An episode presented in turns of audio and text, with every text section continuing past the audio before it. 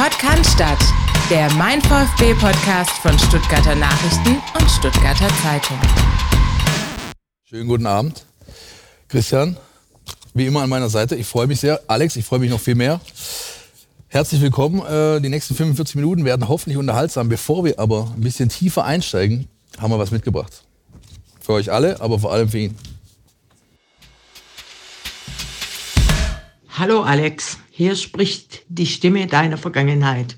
Der Philipp hat meint, ich könnte doch ein paar Sätze zum Beginn deiner Karriere beim VfB sagen. Und das mache ich natürlich sehr gern. Also eigentlich begann die ja bereits während deiner Studienzeit als Praktikant. Dazu kann ich jetzt eigentlich wenig beitragen, weil da warst du nicht in unserer Abteilung. Aber an was ich mich ganz genau erinnere, waren deine wunderbar schwarz gefärbten Haare.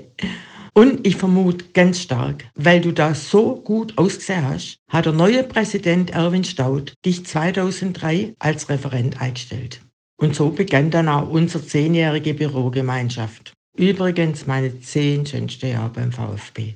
Und natürlich habe ich auch schnell gemerkt, dass du quasi der Sechser im Lotto für der Erwin bist, weil du schon damals ein ganz cleveres und gescheites Kerlchen warst. Und ich konnte außerdem auch viel von dir lernen. Und die Chemie hat einfach vom ersten Tag an gepasst. Was natürlich auch ein großer Verdienst des immer gut gelaunten Präsidenten und seiner täglichen Tüte Butterbrezeln war. Ich muss ja heute noch lachen, wenn ich dran denk, wie du immer das Knick eingezogen hast, wenn er zur Tür reingekommen ist, weil du genau wusstest, jetzt kommt der morgendliche Klaps in selbiges. Zack, guten Morgen, sexy. Ja, die Stimmung war einfach immer super. Wobei wir natürlich auch allen Grund zur guten Laune hatten. Es war ja eine erfolgreiche Zeit für den Verein. Champions League, Europapokal und damit verbunden für uns viele tolle Reisen durch halb Europa. Aber nicht, dass jetzt jemand denkt, das wäre Vergnügungsreise gewesen. Nö, nö, wir mussten arbeiten. Und das absolute Highlight natürlich 2007 Deutsche Meisterschaft. Und zwei Wochen später noch Pokalendspiel in Berlin. Unvergesslich. Hochstimmung überall. Ja, stressen konntest du mich eigentlich nur, wenn du mir mal was zum Abschreiben hingelegt hast und ich deine absolute Sauklaue nicht lesen konnte. Aber in einer Studie wurde jetzt festgestellt, dass das vorwiegend bei hochintelligenten Menschen der Fall ist, weil die scheinbar auch schneller denken. Passt ja auch wieder super auf dich, ne? Ach ja, und toll war da unsere gemeinsame Arbeitseinsatz bei dem Heimspiel in der Ehrenloge. Das Personal musste damals stehen und deshalb waren wir gut beraten, Abstand von dir zu halten, wenn man keinen Bänderriss riskieren wollte, weil du deine Haxe halt einfach nicht stillhalten konntest, wenn es auf dem Platz brenzlig wurde. Heute hingegen darfst du in der ersten Reihe Platz nehmen. War ehrlich, hättest du dir das damals vorstellen können? Tja, so ändern sich die Zeiten. Aber Gott sei Dank, Alex, ich bin so froh, dass du nach neun Jahren Köln den Weg zurück nach Stuttgart zu unserem VfB gefunden hast. Weil du tust im VfB gut. Und ich wünsche dir dazu maximalen Erfolg. Hau rein, Alex.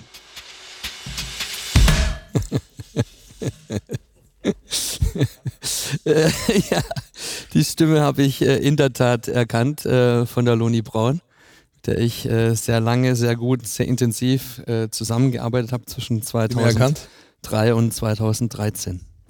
Das waren Ihre Erinnerungen. Wie fallen denn deine aus an die Zeit? Ja, sie hat ja vieles äh, beschrieben. Ne? Ich hatte natürlich äh, tatsächlich äh, Glück, dass ich ähm, ja viele Jahre an der Seite von Erwin Staud äh, lernen konnte und, und zwar in alle Bereiche rein. Das hilft dann natürlich dann, wenn du so einen ganzheitlichen Einblick bekommst und es nicht fünf Jahre im Marketing bist, vielleicht äh, fünf Jahre im Finanzwesen, sondern ich habe tatsächlich eben alle Bereiche miterlebt, habe die Vorstandssitzungen entsprechend äh, vorbereitet, Aufsichtsratssitzungen, große Projekte mit durchführen können, Neubau des Stadions, also ein reines Fußballstadion, Karl-Benz Center haben wir gebaut, Mitgliederinitiative äh, mit äh, www.packenschalke.de und ja, äh, ja, VfB, hat gut funktioniert. Ja, hat super funktioniert. Äh, natürlich auch die sportlichen ähm, Erfolge mit äh, vielen Champions League Qualifikationen, deutsche Meisterschaft war sicherlich das Highlight. Aber insgesamt eben einfach das äh, Business, es ist ja auch ein Business von der Pike auf zu lernen. Und ähm, ja, ich habe mir Zeit genommen. Es ist vielleicht eher unüblich, dass man so lange auf einer Position ist. Und ich habe das ja dann tatsächlich von 2003 bis 2011 an der Seite von Erwin Staud gemacht. Und äh, dann kam ja noch Gerd E. Mäuser als Präsident. Und dann habe ich nach zwei Jahren gedacht, jetzt müsste ich was anderes machen. Und hast du äh, damals schon äh, den Karriereweg ein Stück weit im Sinn gehabt? Hast du, sag ich mal, auch bei deiner ersten Zeit beim VfB Stuttgart ein Stück weit Blut geleckt, das weiter ausführen zu wollen, in diesem Business zu bleiben oder war das eher noch offen?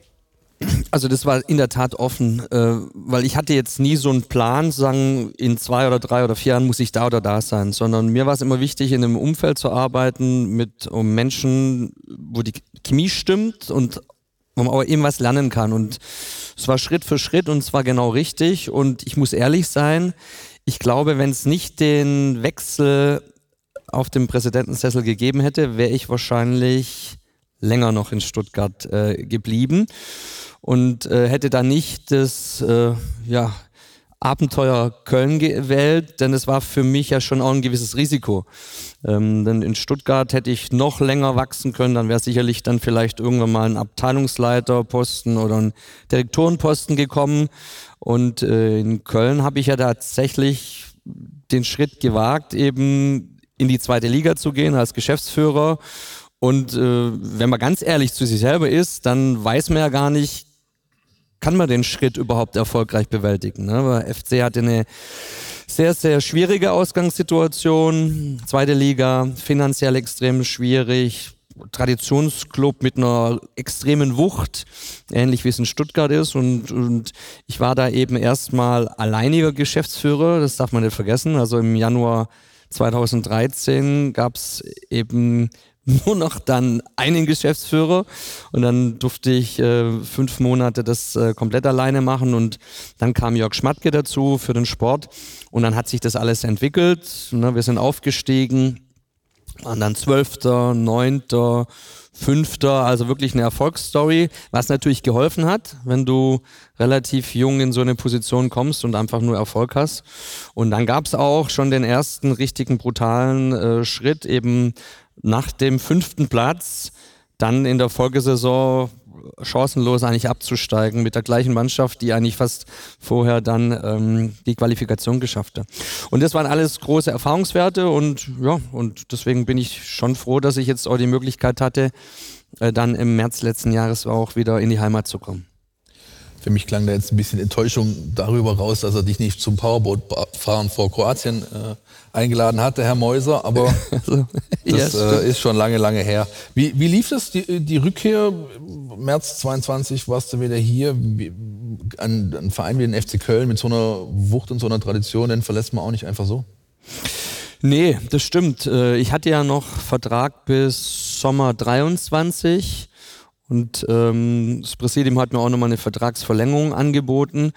Äh, für mich war aber klar, dass irgendwo dann nach zehn Jahren am Stück in so einer Position, ist eher ungewöhnlich ja im Profifußball, dass es dann auch nochmal gut ist, was Neues zu machen. Und ähm, also auch für den Club, ne, dass einfach nochmal neue Impulse zugelassen werden für den Club, aber auch für mich persönlich.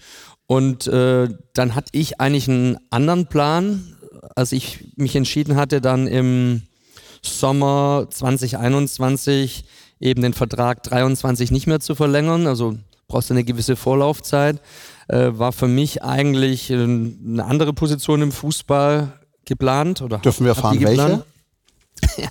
Äh, ich glaube, es ist mittlerweile ja auch äh, öffentlich geworden, dass ich eigentlich ähm, zum Deutschen Fußballbund ähm, hätte wechseln sollen.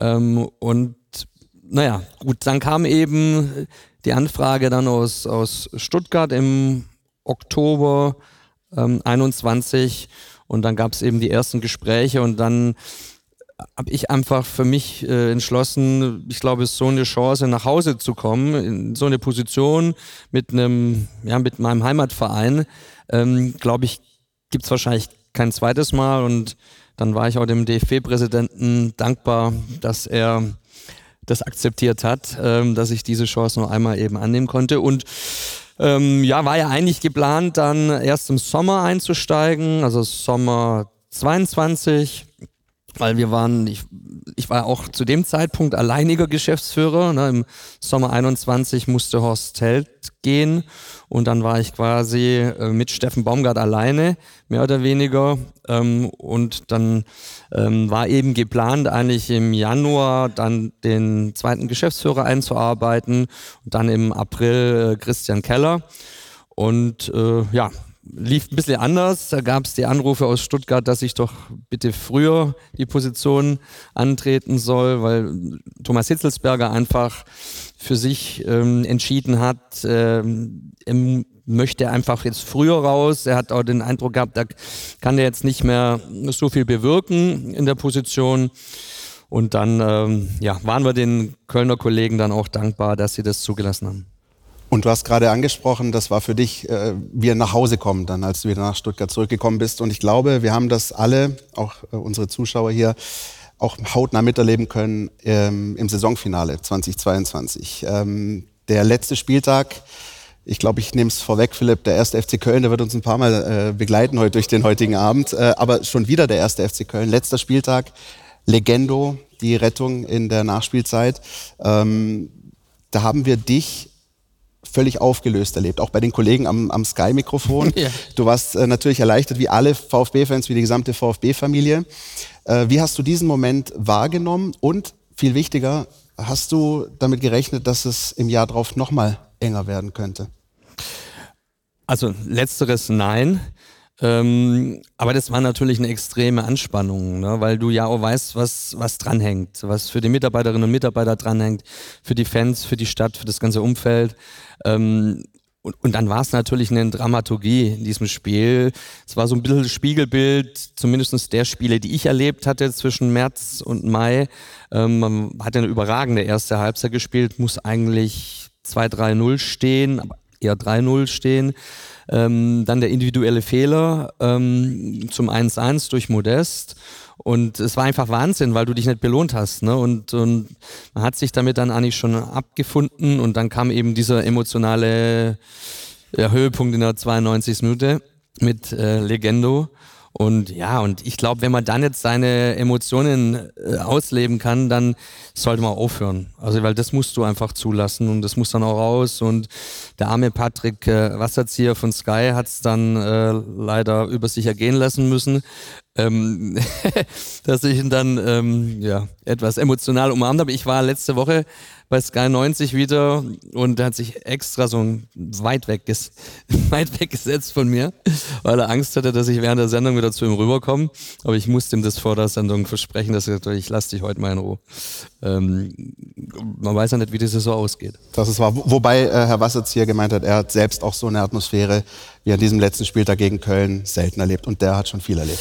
Und das war, das war wirklich auch nochmal für mich extrem, denn also ich war jetzt ja auch schon lange im Fußball dabei und habe vieles erlebt und habe auch eine deutsche Meisterschaft in diesem Stadion erlebt. Aber diese emotionale Explosion war schon ungewöhnlich.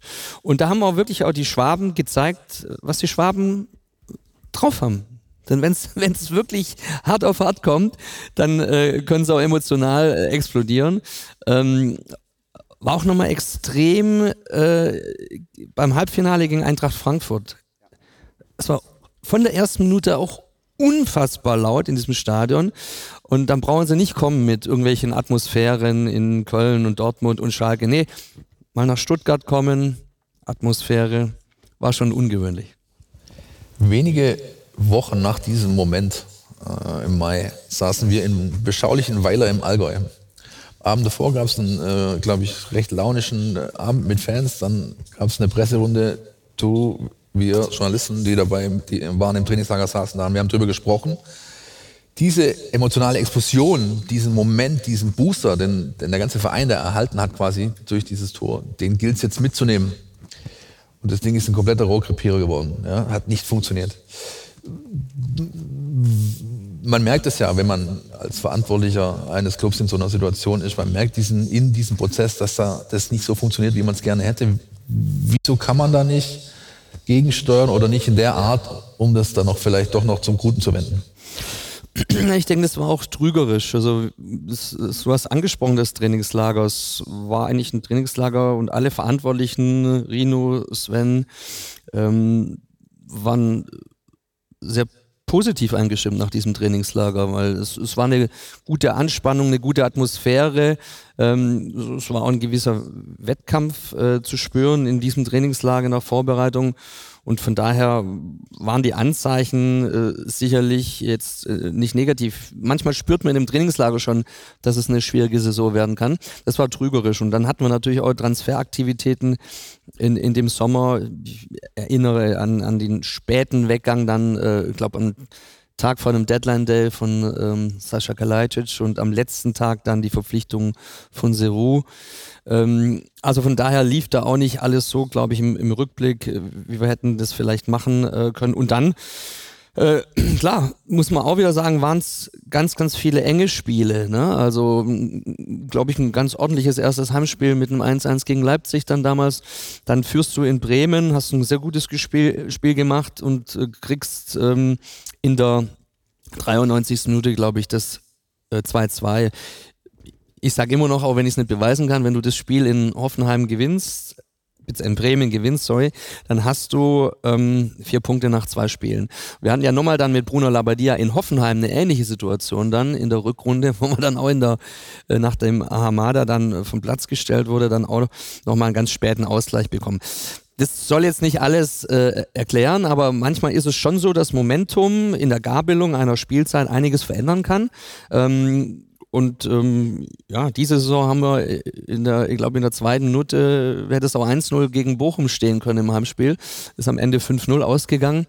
Ähm, aber klar, es ist, äh, wir haben, wir haben auch einige Fehler gemacht, das muss man ganz klar sagen, äh, auch in der, in der abgelaufenen Saison, also der, als wir dann in die Re Relegation gekommen sind. Und daraus gilt es dann auch immer, Schliss, Schlüsse zu ziehen. Sagst du übrigens nicht nur du, sondern auch der da liegt mir seit Jahren in den Ohren mit diesem Bremen-Spiel. Ja. Oliver Burke, sage ich nur. Danach wahrscheinlich kein Tor mehr getroffen, Nein, aber also zumindest für nicht den für Moment Bremen, gereicht, ja, für, für Millwall vielleicht oder wo wir sein? Millwall, glaube ich. Ja. Ähm, der Name ist schon gefallen, äh, wo wir eigentlich hin wollten. Ja, dann, danach gab es turbulente Mo Monate, ähm, Trennung bis Sintat, Dabadia, die Phase, die nicht von Erfolg gekrönt war und die dann beendet wurde, was viele im Nachgang nicht ganz äh, vielleicht nachvollziehen konnten oder worauf man gewartet hat. Warum wurde diese, dieser Fehler, den man selbst behoben hat, du hast ihn behoben, nicht früher klarer als Fehler benannt? Welchen Fehler meinst du? Labadia zu verpflichten. Ach so. Hast du noch ein paar andere da? Also wir, wir, können, wir haben Zeit. Ja, also so ist nicht. ich weiß. Du hast jetzt ja ein paar Dinge genannt. Ich glaube, ein Punkt ist ja auch nochmal, äh, glaube ich, wichtig, wichtig zu beleuchten, äh, weil das wurde mir auch zum Vorwurf gemacht. Und ich bin auch ein selbstkritischer Mensch, der auch reflektiert und, und schaut, was, was hätte man eigentlich besser machen können oder besser machen müssen auch. Ich glaube, das gehört zu so einer Position auch dazu. Ich habe auch bei der Mitgliederversammlung dieses Jahr dann auch Fehler eingeräumt öffentlich, weil ich finde, das gehört dann auch dazu. Einen Menschen als Fehler bezeichnen, das passt so nicht in meine, meine Wortwahl, deswegen bezeichne ich Menschen auch nicht als Fehler, aber Entscheidungen sind sicherlich äh, dann ähm, manchmal fehlerhaft. Ich glaube, es gab im Wesentlichen äh, zwei Punkte. Zum einen die, dass ich äh, immer von Anfang an gesagt habe, ähm, keiner sollte größer sein wie der Club. Das ist meine feste Überzeugung. Ein Club darf nicht abhängig sein von einer Person. Deswegen habe ich versucht, äh, den Club ein Stück weit breiter aufzustellen. Ähm, und ich glaube, in dieser Phase des breiter Aufstellens, als wir dann Operator dazu genommen haben und ähm, als ich dann auch in die Gespräche mit Sven äh, ging, das hat sicherlich in Summe alles zu lang gedauert. Ne? Und das wurde mir auch vorgeworfen und ich glaube, das würde ich im Rückblick auch äh, heutzutage schneller entscheiden. Ähm, und dann war es in der Tat äh, so, dass ähm, die äh, Zeit von Bruno Labbadia leider nicht erfolgreich äh, war. Bruno Labbadia hat, und ich kann ihm wirklich keinen Vorwurf machen, von morgens bis abends wirklich alles für den Club gegeben, war sehr akribisch unterwegs, hatte natürlich auch, hm, wenn man es heute sieht, wie wichtig Seru ist, natürlich auch ein bisschen auch Pech. Von elf Spielen war Seru achtmal nicht dabei. Das hat sicherlich auch mal noch ein, eine Auswirkung gegeben, aber dennoch musste man dann und musste ich mir da auch eingestehen, ähm, dass wir da nochmal einen Wechsel machen müssen. Und, und dennoch in diesem Dezember, als äh, Sven Mislintat das Vertragsangebot nicht angenommen hat, ist ja nicht so, dass ich ihn rausgeschmissen habe, sondern das Angebot wurde nicht angenommen. Aber ich glaube, darüber haben wir jetzt auch genug gesprochen und will ich auch gar nicht mehr so sehr nach hinten äh, schauen. Ähm, da kann sich jeder sein eigenes Bild machen, das richtig oder falsch war. Aber in diesem Dezember ist uns ja auch was Tolles gelungen. Nämlich äh, den Kollegen Wohlgemut von, ähm, von Paderborn, äh, von dieser wunderschönen Stadt loszuheißen, nach Stuttgart. Ich habe viel Argumente benötigt, um diese Stadt noch schöner zu machen. Noch schöner. Noch schöner. Sie ist ja schon schöner. eigentlich die schönste Stadt äh, Deutschlands äh, oder die sympathischste Stadt Deutschlands oder die mit den meisten ähm, Weinbergen. Äh, innerhalb eines Kessels. Ähm, auf alle Fälle ähm, diese, diese Entscheidung, glaube ich, ähm, war genau die richtige. Und äh, dann haben wir mit dem Christian Gentner noch jemand dazu äh, gewonnen, der zusammen mit dem äh, Fabian da ähm, wirklich einiges äh, ähm, in die richtige Richtung gelenkt hat. Zusammen dann natürlich dann auch mit Sebastian Hoeneß. Das war dann auch nochmal eine positive Entscheidung. Es sei denn, wir wollen nur über negative äh, Entscheidungen reden. Nee, nee, nee, wir, haben, gern bereit. Wir machen es schön, wir machen es schön zweigeteilt. Jahr wir machen es schön zweigeteilt. Ganz im Gegenteil. Aber wir haben ja 45 Minuten. Da gibt es ja immer Ups und Downs bei jedem Fußballspiel. Die gibt es bei uns auch. Und deswegen sprechen wir natürlich auch über die Gegenwart und die Zukunft. Und äh, was natürlich dann direkt nach dem äh, geschafften Klassenverbleib durch die Relegation dann auch ziemlich schnell kommuniziert würde, ist das, was ähm, Philipp und ich in unserem Podcast gerne das WWM-Bündnis nennen. Das wie hast du so gesagt, Philipp? Das ich habe es gar nicht gesagt. Welt Der Begriff kommt ja vom Württembergische, Württembergische Weltmarkenbündnis. Genau, das kürzen wir nur noch ab mit Wer wird Millionär. Ähm, wann kommt denn die erste Tranche von Porsche?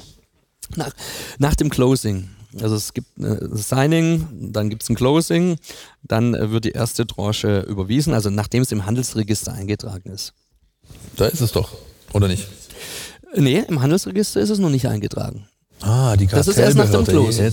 Okay. Ja, aber kann so viel verraten. Ähm, jetzt haben wir den November und ähm, in den Dezember wird es sicherlich nicht reingehen. Ist das dann das, was man äh, bei Asterix Erobert Rom eine äh, Formalität verwaltungstechnischer ja. Art bezeichnen würde? Das heißt, ja. okay. Das können wir so nehmen. Und wir haben auch immer gesagt, wir werden das dann bekannt geben, wenn alles formal juristisch sauber ist. Sonst hätten wir das auch nach dem Signing schon machen können. Sondern ich bin immer ein Freund davon, das dann zu kommunizieren, wenn das dann am Ende dann auch wasserdicht ist. Und, und das war sicherlich auch ähm, für die mittelfristige Ausrichtung äh, für den Club, für auch die ja, nächsten Jahre vielleicht sogar Jahrzehnte, wenn man überlegen muss, dass wir ja auch nochmal 3,9 Prozent äh, veräußern äh, können in, der, in den nächsten Jahren, war das, glaube ich, ein ganz wichtiges Signal. Nicht nur hier in die Region rein, sondern auch aus der Region heraus, glaube ich, nach Deutschland, äh, dass wenn wir damit vernünftig umgehen und vernünftig, das habe ich ja schon mehrfach gesagt, also jetzt nicht alles ausschließlich eins zu eins in einem Jahr in eine Mannschaft zu investieren, sondern perspektivisch die Mittelfristplanung so auszurichten, dass eben die Infrastruktur auf der einen Seite, aber eben auch Wachstumsfelder, die uns nachhaltig Ertrag äh, bekommen. Wenn wir das äh, entsprechend investieren in Wachstumsfelder, dann werden wir auch äh, nachhaltig davon profitieren. Und ähm, zum anderen haben wir ja dann auch ähm, im, ähm, in der Rückrunde dann das Stadion vollumfänglich umgebaut. Das wird dann zum Sommer 24 auch nochmal deutlich mehr Einnahmen äh, bringen. Das war aber auch extrem notwendig, weil wir halt einfach ähm, ja, eine brutale finanzielle Ausgangssituation vorgefunden haben aufgrund äh, der Corona-Umsätze, die weggebrochen waren durch anderthalb Jahre Geisterspiele und auf der anderen Seite eben durch eine unternehmerisch richtige Entscheidung, nämlich in den äh, Stadionausbau zu investieren. Aber natürlich hat das dann auch während der Umbauzeit zu signifikanten Mindereinnahmen geführt.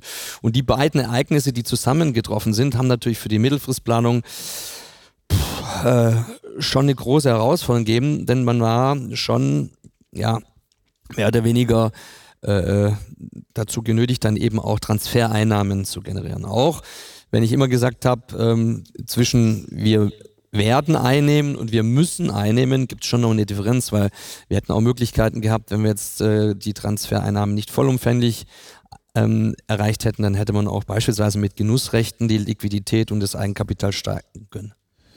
Definier doch mal bitte diese Wachstumsfelder. Naja, Wachstumsfelder, ähm, beispielsweise sind wir in der internationalen Ausrichtung bislang oder die letzten Jahre ähm, hat es eigentlich gar nicht mehr gegeben. Ne? Als ich kam äh, und Ruben Kasper kam, es gab nicht mal mehr eine Planstelle für Internationalisierung. Es gab keine Planstelle äh, für das Thema ähm, E-Sport, es gab keine Planstelle für das äh, Thema Digitalisierung. Also es gibt ja auch digitale Marketingrechte, äh, die man entsprechend veräußern kann. Und das alles in Summe wird in der mittelfristigen Perspektive schon auch natürlich ein, ein siebenstelliger äh, Ertragsbereich äh, sein. Nur dafür muss man auch natürlich investieren. Ähm, das äh, kommt nicht von heute auf morgen. Ähm, aber das sind Dinge, die wir eben aufgebaut haben oder noch aufbauen werden. Das heißt, man kann beispielsweise davon ausgehen, dass ihr diese letzte Saison gecancelte Asienreise jetzt machen werdet im Sommer? Das ist äh, der feste Plan nächstes Jahr. Äh, wir ähm, konnten in der Tat die Reise eben wegen der Relegation nicht durchführen. Also ähm, wenn wir wenn wir vorher die Planungssicherheit gehabt hätten, ähm, aber du musst ja dann auch entsprechende äh, Freundschaftsspiele dann irgendwann mal zu einem Zeitpunkt X dann auch festmachen, dass es eine Planungssicherheit gibt. Und ja, ähm, bin zuversichtlich, dass wir äh, nächsten Sommer keine Relegation spielen ähm, müssen. Ist auch möglich, dass dann vielleicht noch ein Land dazukommt. Ja, man hat ja einen Markt in Japan traditionell, schon seit Buchfallzeiten. Man hat einen in China und man hat auch einen in Südkorea, allein durch den Spieler Wuyong. Genau. Und äh, ich glaube, USA ist auch kein uninteressanter Markt. Sicher, aber alle vier in wenigen Tagen? Nein, also geplant ist tatsächlich eine Asienreise dann äh, nächsten Sommer. Da äh, arbeiten die Kollegen schon mit Hochdruck dran. Das äh, stimmen wir natürlich auch immer mit den sportlich Verantwortlichen dann ab, dass das dann auch in die entsprechende Planungsphase reinpasst. Aber klar, das ist ein, das ist ein Punkt, da müssen wir langsam äh, uns herantasten. Es geht um den Markteintritt auf der einen Seite, es geht auf der anderen Seite aber zu schauen, ähm, ja, welche Projekte man im, im, im, Land dann vor Ort auch durchführt. Ne? Da gibt es ja einige Möglichkeiten, ob das jetzt im Jugendfußball ist, ob das eine Akademie ist, die man aufbauen kann. Mit der Fußballschule sind wir schon viel unterwegs. Da haben wir schon tatsächlich auch die die ein oder andere Projektierung umgesetzt.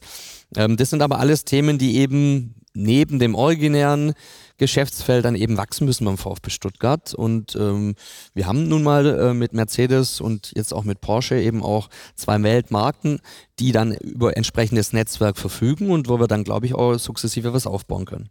Und der VfB hat mittlerweile nicht nur Porsche und Mercedes, sondern auch einige weitere Sponsoren gewinnen können äh, im Sommer. Unter anderem ähm, auch für die Ärmel, für den Jugendbereich und dann natürlich der Hauptsponsor Winamax. Ähm, ich glaube, es ist viel darüber diskutiert worden, auch in den vergangenen Wochen und Monaten. Ähm, deswegen die ganze Geschichte äh, aufzuwärmen, bringt wahrscheinlich nicht viel. Was uns aber interessieren würde, ist, ähm, ob du mit dem Gegenwind in der Form gerechnet hast, der vor allem aus Fankreisen kam. Hast du damit gerechnet? Oder hat er dich völlig äh, aus dem Nichts getroffen? Nee, wir haben das schon, wir haben das schon mitgerechnet, äh, definitiv. Ähm, ich glaube, es ist ja auch bekannt und deswegen haben wir uns ja davor auch geäußert, dass wir ähm, schon sehr, sehr weit waren, also eigentlich auf der Zielgeraden waren mit einem sehr namhaften Unternehmen aus der Region. Äh, da gab es dann, damit konnten wir alle nicht rechnen, einen Wechsel ähm, im Management und dann wollte man sich die Marketingausrichtung nochmal ganz neu anschauen und äh, deswegen äh, ging das nicht. Wir hatten dann noch eine Option, da hätten wir auch auf ein bisschen Geld verzichtet, ähm, weil unser Ziel war schon immer primär erstmal zu gucken, dass wir eben dieses württembergische Weltmarkenbündnis dann auch mit einem Hauptpartner äh, kombinieren können. Ähm, aber auch da ist dann ähm, das Unternehmen ja äh, abgesprungen und dann hatten wir eine unternehmerische Entscheidung zu treffen. Und das ist ja unsere Gesamtverantwortung dann auch im Vorstand, ähm, ob wir dann nochmal ein, zwei Leistungsträger äh, hätten abgeben müssen. Ähm, oder ob wir sagen, ja, wir äh, entscheiden uns äh, für ein äh, Wettunternehmen, ein Wettunternehmen, das in Paris den Hauptsitz hat, also nicht in Gibraltar, irgendeine Briefkastenfirma, sondern Marktführer in, in Frankreich äh, ist. Und es ist ja auch so, wenn man jetzt überlegt, dass wir ähm, die gleiche Anzahl an Trikots verkauft haben im Vergleich zum letzten Jahr, als äh, wir einen anderen Hauptpartner hatten, dann ist es ja nicht so, dass wir nur Kritik haben, sondern wir haben schon genauso viel Trikots auch verkauft. Und dennoch, ähm, ja, ähm, dass wir da Kritik bekommen, das äh, war uns klar. Wir mussten es abwägen und äh, im Nachhinein, glaube ich, ähm, war es richtig, nicht noch ein oder zwei weitere Spieler zu verkaufen. Jetzt sind wir ja hier unter uns, Alex. Jetzt kannst du die Namen ja droppen. Wer waren denn die beiden anderen Unternehmen? Ja, würde ich wahnsinnig gern sagen, ne? äh, damit ihr morgen eine Schlagzeile habt. Ähm, aber ich habe natürlich auch ähm, logischerweise, wenn man zu Verhandlungen ist, auch eine Stillschweigeklausel unterschrieben. Äh, und daran halte ich mich natürlich, denn ich glaube, die würden sich jetzt nicht so wahnsinnig freuen, wenn morgen die Namen in der Zeitung stehen nach dem Motto, haben den VfB jetzt vielleicht im Regen stehen lassen. Ah, wir hätten es genommen, aber gut, kann man nichts machen. Äh, was wir aber auch thematisieren müssen, und weil wir gesagt haben, wir gehen emotional up and down, ist äh, die momentane sportliche Situation. Elf Spiele, acht Siege, acht mal drei gibt 24. So viele Punkte hat der VfB geholt. Nachdem wir den Legendo-Moment hatten, nachdem wir die Relegation hatten äh, hier beim VfB, äh, hast du mit so einem krassen Sprung in der Form gerechnet? Ach, ich rechne nie in Punkten eigentlich, äh, sondern äh, für unser Ziel war ja, ähm, eine ruhige Saison zu erleben und, und möglichst eben frühzeitig, sag jetzt mal 35, 40 Punkte zu haben, dass man eben dann auch solche Asienreisen äh, vorausschauend planen kann. Ähm, und äh, natürlich, wenn man äh, sich überlegt, ähm, wir haben jetzt gegen Borussia Dortmund ein tolles Spiel gemacht, 2 zu 1 gewonnen, 24 Punkte nach elf Spielen. Letztes Jahr haben wir gegen Borussia Dortmund auch ein tolles Spiel gemacht. 3 zu 3 in der, weiß gar nicht, 94. Minute einen Ausgleich gemacht. Ähm, nach 28 Spielen und hatten auch 24 Punkte. wenn man sich das vergegenwärtigt, dann weiß man schon, was die Mannschaft bislang ähm, zusammen mit äh, Sebastian Hoeneß und seinem Trainerteam zusammengestellt durch Fabian Wohlgemuth ähm, Tolles geleistet hat. Und was für mich immer e-, entscheidend ist, sie kamen ja auch wieder nach Rückschlägen zurück. Ne? Nach einer schwierigen zweiten Halbzeit in Leipzig, ein tolles Heimspiel gegen Freiburg gemacht. Ähm, das Spiel gegen Hoffenheim, wenn man ehrlich ist, ist nicht nur aus der VfB-Brille, sondern ich unterhalte mich auch mit anderen Menschen. Ähm, dann darfst du das eigentlich auch nicht verlieren. Das ist 2-3, also mindestens unentschieden, aber eigentlich kannst du es auch gewinnen. So, gegen Heidenheim, ja, kannst du auch einen Ausgleich äh, machen. Ähm, und trotzdem waren es zwei Niederlagen. Und dann so zurückzukommen mit vermeintlichen zwei ähm, Negativerlebnissen, wobei so negativ waren sie gar nicht, wie gesagt, du hättest auch äh, punkten können, zeigt schon, dass äh, sich da was entwickelt hat in der Mannschaft und es macht Spaß. Das freut mich im Wesentlichen natürlich auch äh, für unsere äh, vielen Fans, die ja in den letzten ja, zehn Jahren schon einiges durchmachen mussten sicherlich mit uns auch noch viel durchmachen werden in den, in den nächsten Monaten und Jahren. Wir sind immer für was gut, logischerweise. Ähm, aber erstmal einfach äh, ist es, ist es, macht es uns ja auch Freude, äh, zu sehen, was sich da entwickelt hat. Und, und die haben einfach auch Spaß, die Jungs, das merkst du auch. Und, und das ist entscheidend, um am Ende dann Erfolg äh, zu erreichen. Jetzt kann man ja so eine sportliche Situation, du hast vorher viel von Mittelfristplanung gesprochen, auch dazu nutzen, sage ich mal, wichtige personelle Entscheidungen zu treffen. Ja. Zum Beispiel einen Sportvorstand bestimmen. Warum passiert es nicht?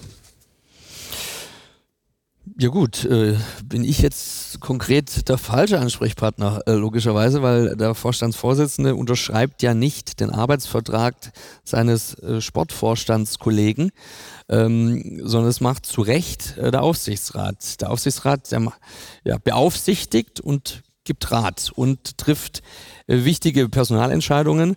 Und ähm, ich habe zu Beginn äh, meiner Tätigkeit schon gesagt, dass ich das äh, maximal interimistisch ähm, machen kann, so eine Doppelfunktion. Da stehe ich auch nach wie vor zu. Ähm, und äh, ich gehe mal davon aus, dass wenn der Aufsichtsrat dann äh, die richtigen Schritte einleitet, dass wir dann auch eine Rückkopplung bekommen als Vorstand. Äh, das macht man, in der, macht man in der Regel so. Ähm, und äh, ja, dann bin ich gespannt, ähm, wann es soweit ist. Und ob die Person vielleicht hier in dem Raum sitzt?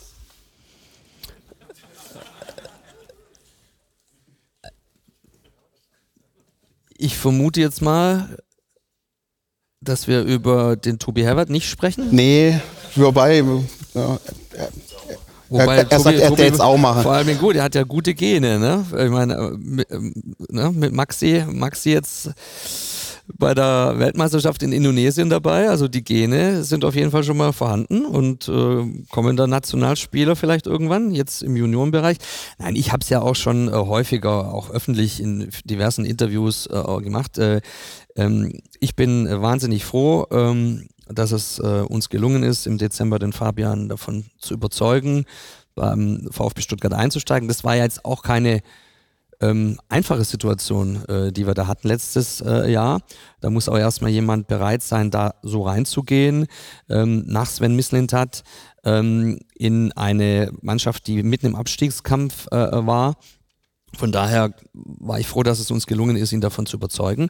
Ähm, und äh, ganz ehrlich, ich hätte ihn nicht davon überzeugen wollen, wenn ich ihm nicht auch äh, den äh, Sportvorstand zutrauen würde, logischerweise, weil er war Geschäftsführer in, in Paderborn und auch in Kiel.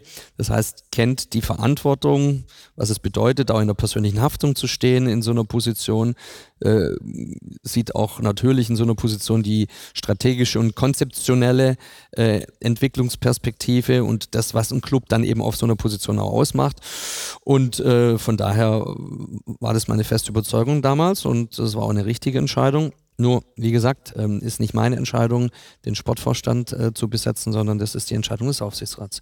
Und auch da ähm, sind wir im, im, logischerweise im Dialog und ähm, ähm ich glaube, Sie haben sich ja auch geäußert, äh, deren wie der Prozess gerade aussieht. Und ich bin auch da fest von überzeugt, dass wir am Ende eine Entscheidung treffen werden, die im Sinne dieses Clubs ist, dann ist es so unsere Gesamtverantwortung. Ne? Wir müssen immer schauen, dass wir den Club richtig entwickeln, mit den richtigen Personen, die gut miteinander arbeiten können, die ein gewisses Vertrauensverhältnis äh, miteinander entwickelt haben und entwickeln werden. Und äh, gleichzeitig eben immer, und das ist für mich das alles Entscheidende, das habe ich mir auch fest vorgenommen, daran lasse ich mich auch immer gern messen. Ähm, ich habe, als ich angetreten bin, gesagt, ich werde nur noch Entscheidungen im Sinne des Clubs VfB Stuttgart treffen niemals Entscheidungen für einzelne Personen, weder für einen Alex Werle eine Entscheidung, weder für einen Klaus Vogt eine Entscheidung, weder für einen Sven Mislintat eine Entscheidung, weder für einen Fabian Wohlgemuth eine Entscheidung. Nur die Entscheidungen, die das Beste für den VfB Stuttgart äh, darstellen. Und daran äh, lasse ich mich äh, jederzeit gerne messen. Christian, wir erleben nachher bestimmt so einen Déjà-vu-Moment zu dieser Mitgliederversammlung vor ein paar Jahren. Der Fabian kommt nachher auf die Bühne hoch und spricht seinen ersten Satz Schwäbisch jemals. Idätsmacher. Heißt übersetzt, ich würde es machen. Ja. Ach so, das. Den habe ich mir jetzt eigentlich von nachher aufgehoben, aber gut, ja, alles gut. Ähm, jetzt habt ihr, äh, wie gesagt, aktuell eine sportliche Situation, die entspannter in die Zukunft blicken lässt. Ähm, nächstes Jahr ist äh, EM, der Umbau ist bald fertig. Ähm, eine Situation, in der man sich als Club und als Clubverantwortlicher natürlich Gedanken macht über mittelfristige, langfristige Ziele, Planungen. Nimm uns mit, ähm, verrate uns ein bisschen was. Was ist, äh, sind die nächsten großen Meilensteine, Projekte, die der VfB Stuttgart angeht nach dem großen Stadionumbau? Naja, das alles Entscheidende ist natürlich, äh, ohne sportlichen Erfolg ist alles nichts. Deswegen gilt es natürlich, die Mannschaft so zu stabilisieren, dass wir in den nächsten drei Jahren, und wir haben ja immer eine, wir haben bei uns eine Strategie 2026, wir arbeiten da auch äh, mit einem Managementsystem, mit OKRs, wo wir für alle Unternehmensbereiche Ziele bis 2026 formuliert haben, die wir jedes Jahr, also jetzt auch wieder für die Saison 24, 25, wieder neu ausrichten. Gibt es Ziele, Kennzahlen, Maßnahmen. Wir machen alle äh, drei Monate ein Strategy Review, um zu gucken, ob wir auch richtig unterwegs sind. Auf den sportlichen Bereich aber bezogen äh, gilt es natürlich zu stabilisieren. Das heißt, idealerweise einen einstelligen Tabellenplatz zu erreichen, dann in 2026. Und bis dahin müssen wir uns äh, stabilisieren. Ähm, bedeutet, dass wir die Mannschaft ein Stück weit natürlich zusammenhalten äh, wollen. Äh, es wird immer wieder Transferaktivitäten geben, klar. Wir wollen die Integration der jungen Spieler äh, weiterhin forcieren. Das heißt, das ist uns die letzten Jahre auch nicht äh, so gelungen, wie wir uns das eigentlich vorgestellt haben. Ähm, wir wollen aber natürlich neben der äh, Stabilität im sportlichen Bereich auf allen Bereichen wachsen und müssen eine gewisse Kostendisziplin in, in anderen Funktionsbereichen dann auch erreichen. Das heißt, durch das Stadion haben wir natürlich, äh, wir kriegen 8000 Quadratmeter zusätzliche Vermarktungsfläche dazu. Äh, wir haben über 4500 ähm, Business Seats. Äh, wir werden einen neuen Bereich dazu bekommen, der ähm, sehr lukrativ vermarktet werden kann, den, den Tunnel Club. Ähm, wir haben Wachstumsfelder, habe ich vorher schon ange, angesprochen, die wir da erreichen wollen in den nächsten äh, Jahren, um einfach das, was am Ende profitabel aus einer äh, Gewinn- und Verlustrechnung rauskommt, in die Mannschaft zu stecken.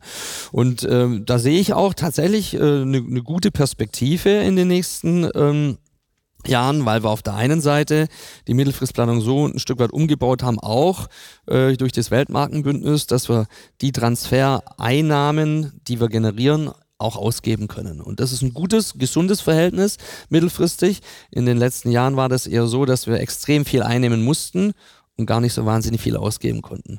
Und von daher müssen wir natürlich damit gut umgehen. Da geht es dann um, um die Kaderplanung, ähm, die wir aus meiner Sicht äh, in den letzten sieben Monaten sehr, sehr intensiv angegangen sind, auch schon mit einer strategischen Kaderplanung. Das heißt, was ist mit den, was ist mit der Spielzeit äh, 25, 26, auch wenn jetzt erst 24, 25 ansteht. Da geht es gerade um die Integration auch von den jungen Spielern in den Lizenzspielerkader. Also da entsteht aus meiner Sicht einiges.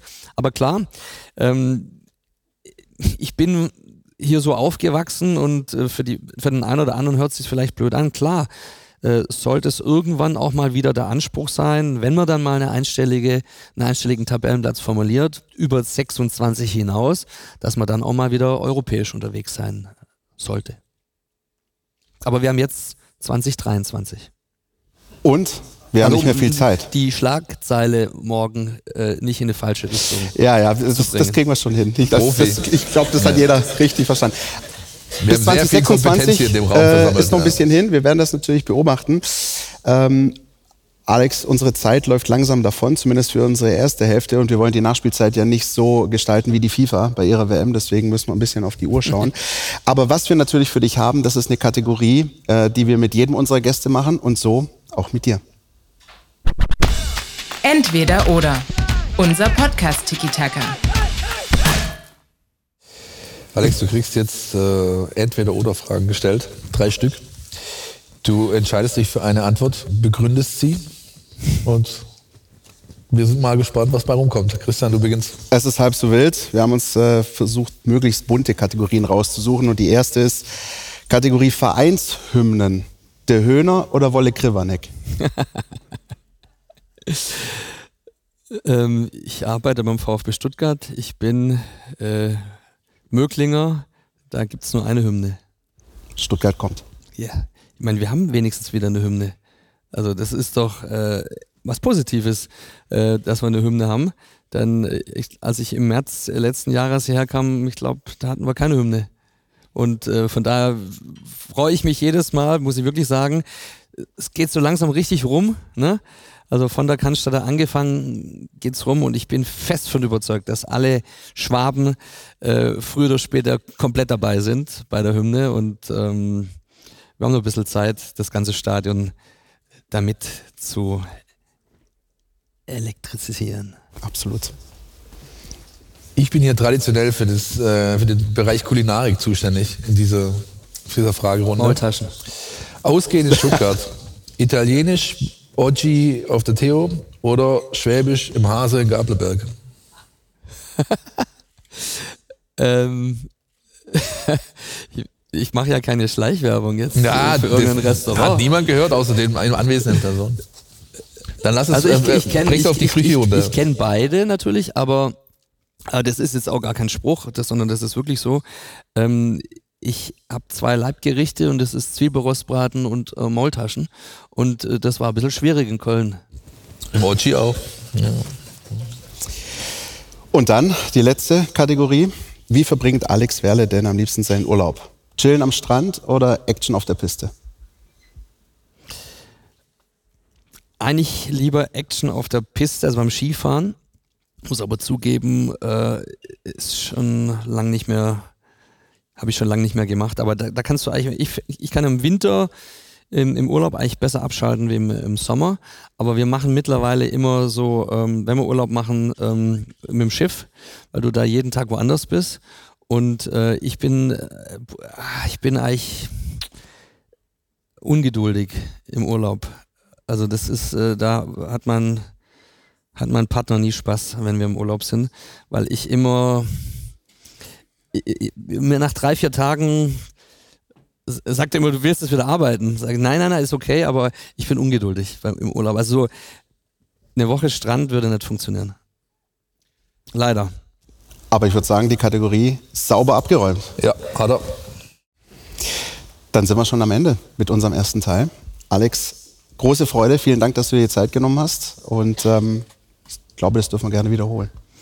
Ja, vielen Dank für die Einladung. Äh, vielen Dank, dass ihr alle äh, so zahlreich erschienen äh, sind. Äh, denn eins ist mir ja immer wichtig, ähm, den VfB Stuttgart gibt es seit 1893, weil sich äh, die Menschen für uns interessieren und die Menschen sich für uns begeistern. Und deswegen haben wir auch was zurückzugeben.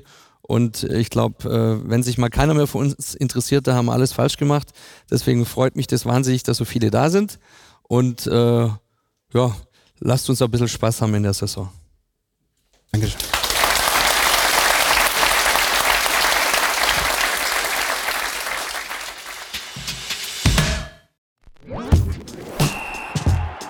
Du willst nicht nur jede Woche den Podcast hören, sondern zu jeder Zeit voll über den VfB Stuttgart informiert sein?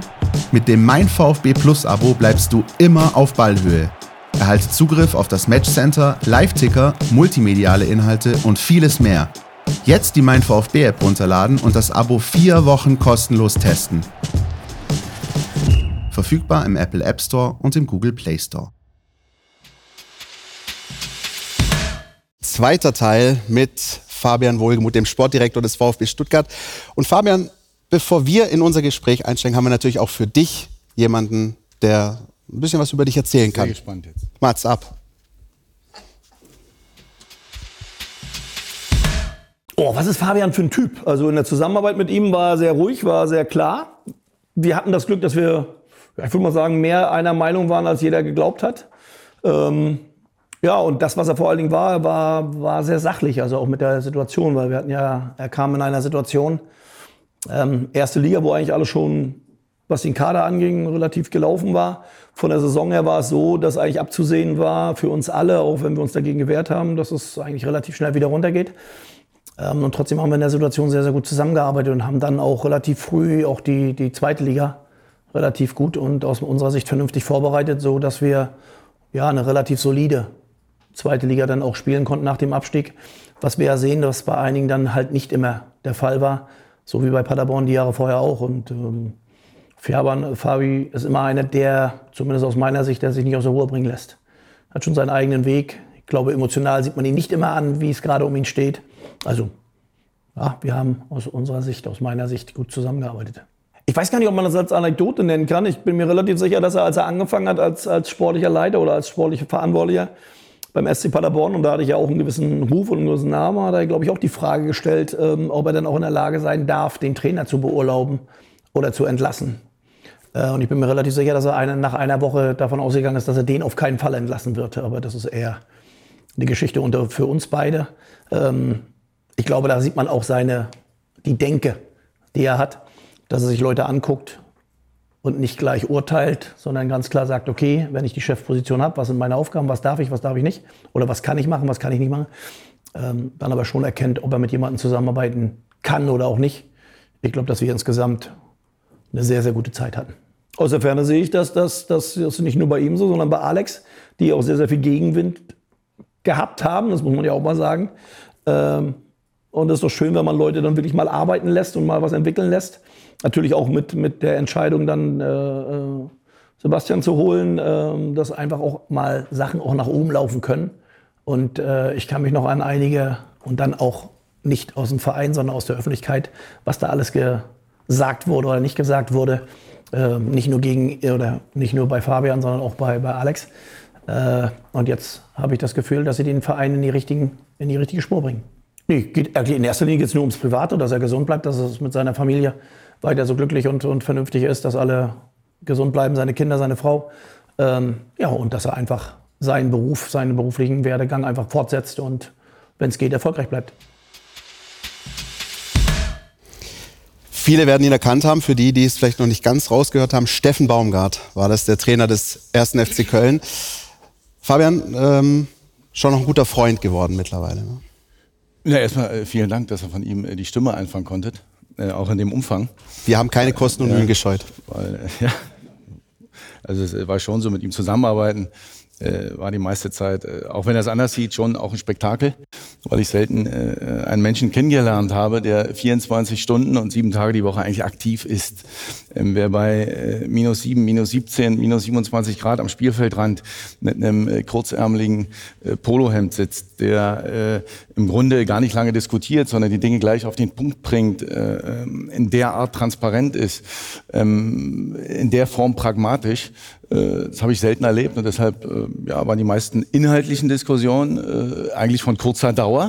Und dann haben wir eigentlich darüber gesprochen, wie wir unser Abendprogramm gestalten, weil wir die, ersten, die erste Zeit, die ersten drei, vier Monate ähm, zusammen im selben Hotel gewohnt haben. Ähm, Steffen hatte dort nach ja, drei Jahren einen Stammtisch. Es war ein großes Ausflugsrestaurant, da kamen Motorradfahrer, Fahrradfahrer. Das war schon in Paderborn, in Paderborn eine kleine Attraktion. Und äh, da war auch eine große Taktiktafel äh, aufgehangen und im Grunde kamen die, äh, die, die Restaurantgäste dorthin und er hat Taktikschulung gemacht. Und das bis in die Nacht, bis 0 Uhr, äh, bis 1 Uhr morgens. Und ich war ja eigentlich vor Mitternacht schon, also weit vor Mitternacht äh, schon, schon bettfein und bettfertig. Und er hat immer noch bis in die Nacht die, den letzten Rad, dem letzten Radfahrer erklärt, äh, so werden wir morgen äh, gegen äh, VfL Osnabrück spielen. Und äh, deswegen, äh, ja, ich habe vor dem Mann großen Respekt, wer die Dinge durchzieht und vor allen Dingen mit, mit welcher Positivität er die Dinge angeht, habe ich selten äh, in der Form so erlebt. War eine schöne Zeit mit ihm auch wenn es nur ein Jahr war am Ende oder knapp über ein Jahr, das hat er recht. Ähm, Im Grunde war es so, dass ich für mich auch entscheiden musste, ähm, gehe ich nach Paderborn und moderiere den Abstieg, der im Grunde schon auch acht, neun, sieben Spieltage ähm, vor dem Ende feststand, oder warte ich? Aber für den Verein war es die beste Entscheidung, die äh, darauffolgende Saison vorzubereiten und im Grunde sofort anzupacken. Und die Saison danach hat auch gezeigt, so ein Abstieg hängt dann schon in den Klamotten und, und, und in den Knochen, hat gezeigt, dass diese Vorbereitung und, und äh, die Vorbereitung der Transferphase extrem wichtig war, um im Jahr danach auch äh, als Mannschaft und als Verein zu funktionieren. Das sind mir übrigens die liebsten Gäste, die die Fragen schon beantworten, bevor sie überhaupt gestellt wurden. Also das wäre das wär der, der Anschluss gewesen. Ähm, wie hast du persönlich die ganzen letzten Monate, Jahre mitbekommen, dein persönlicher Werdegang? Ähm, wenn wir gleich mal bei Paderborn bleiben, das ist, glaube ich, das, was auch vielen am bekanntesten noch in Erinnerung ist. Und dann der Schritt äh, nach Stuttgart. Wie äh, kam das genau zustande? Wie lange musstest du grübeln? Ähm, wie lief das ab im Winter? 2022? Naja, Wechsel und, und, und Berufs- oder, oder Arbeitsplatzwechsel innerhalb der Saison sind ja ähm, immer auch ein Stück weit äh, turbulent. Ähm, ich kam ja nicht aus dem Ruhestand, sondern kam ja aus einer, aus einer aktiven Position vom, vom äh, SC Paderborn. Und ja, das ist auch immer schwierig. Man wurde sich nicht schnell einig. Äh, hat ein, zwei Wochen gedauert, bis, bis wirklich dann, oder vielleicht sogar drei Wochen, bis der bis der Wechsel vollzogen war. Und ja, ich wusste, dass das erste halbe Jahr auch, auch mit Blick aus der Ferne auf den VfB Stuttgart nicht äh, ja, gesundheitsfördernd äh, sein würde. Und das lag auch nicht an dem harten Winter, in, in dem ich mit Bruno äh, zusammen angefangen habe, sondern ähm, ja, man wusste halt, der VfB Stuttgart ist äh, ein unruhiges Pflaster. Die, die Lage war nicht, äh, nicht total entspannt. Wir hatten den dritten Trainer innerhalb der Saison. Viele äh, Personalthemen äh, lagen in der Luft. Ähm, ja, und dann war es schon so, dass, dass wie in jedem großen Traditionsverein, dass man nicht ganz genau wusste, wie man ähm, oder, oder wie man mit verschiedenen Themen oder auf diese, diese äh, ja, multiple Gemengelage, wie man darauf reagieren sollte. Und da gab es verschiedene Meinungen im Verein und äh, ähm, ja, und dann musste man sich erstmal finden mit einem neuen Trainer als neuer Sportdirektor. Und trotzdem, ja, war es nie so, dass man sich als ja, als Fremdkörper gefühlt hat. Das lag auch schon daran, dass, dass mit Alex jemand da war, der äh, sehr integrativ gewirkt hat und, und auch klar, das mutige Entscheidung eben auch dann nach sich zieht, dass auch der Wind von vorne kommt, war völlig klar. Aber ich glaube, dass wir jetzt in der Situation, in der wir jetzt sind, eben ähm, ja den Mut, den auch Alex jetzt bewiesen hat in der Zeit, eben äh, ja zurückgezahlt wird, positiv. Wie war denn dein erster Kontakt mit den, sag ich mal, mit dem klassischen schwäbischen Bruddeln, das einem dann auch begegnet auf der Straße hier, ja, man, äh, manche nennen es Präventivpessimismus, ja, der, der Schwabe hat immer, immer, immer gern ein bisschen, ähm, ja, ein bisschen was zu krummeln, zu bruddeln, ähm, das eben in Kombination damit, dass äh, Sport natürlich schwierig war und auch dir quasi vielleicht Zitate früher oder anders um die Ohren flogen, als es davor noch in Paderborn der Fall war. Wie, wie war diese erste Zeit? Hast du überhaupt geschlafen oder?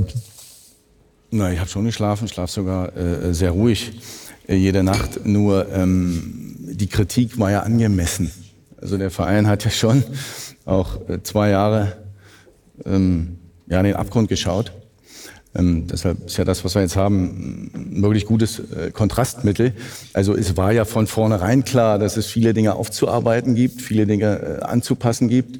Und ähm, ja, und es war auch völlig klar, dass, dass ähm, auf dem 16. Tabellenplatz, dass äh, im Winter nur kosmetische Veränderungen im Kader möglich waren, obwohl ja, obwohl eigentlich eine Wurzelbehandlung äh, nötig gewesen wäre.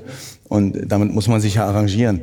Und deshalb war es nicht ganz so, dass ich auf viel Bruddeln und viel, viel Negativismus gestoßen bin, sondern schon, man hat Veränderungen vorgenommen, äh, man hat, ich will nicht von Aufbruchstimmung reden, aber alle waren zuversichtlich und alle waren auch, auch wirklich ja, mit viel Ehrgeiz und Engagement dabei, die Dinge eben nochmal zu verändern, dass wir in dem Jahr die Klasse halten, was uns ja dann letztendlich auch, auch gelungen ist.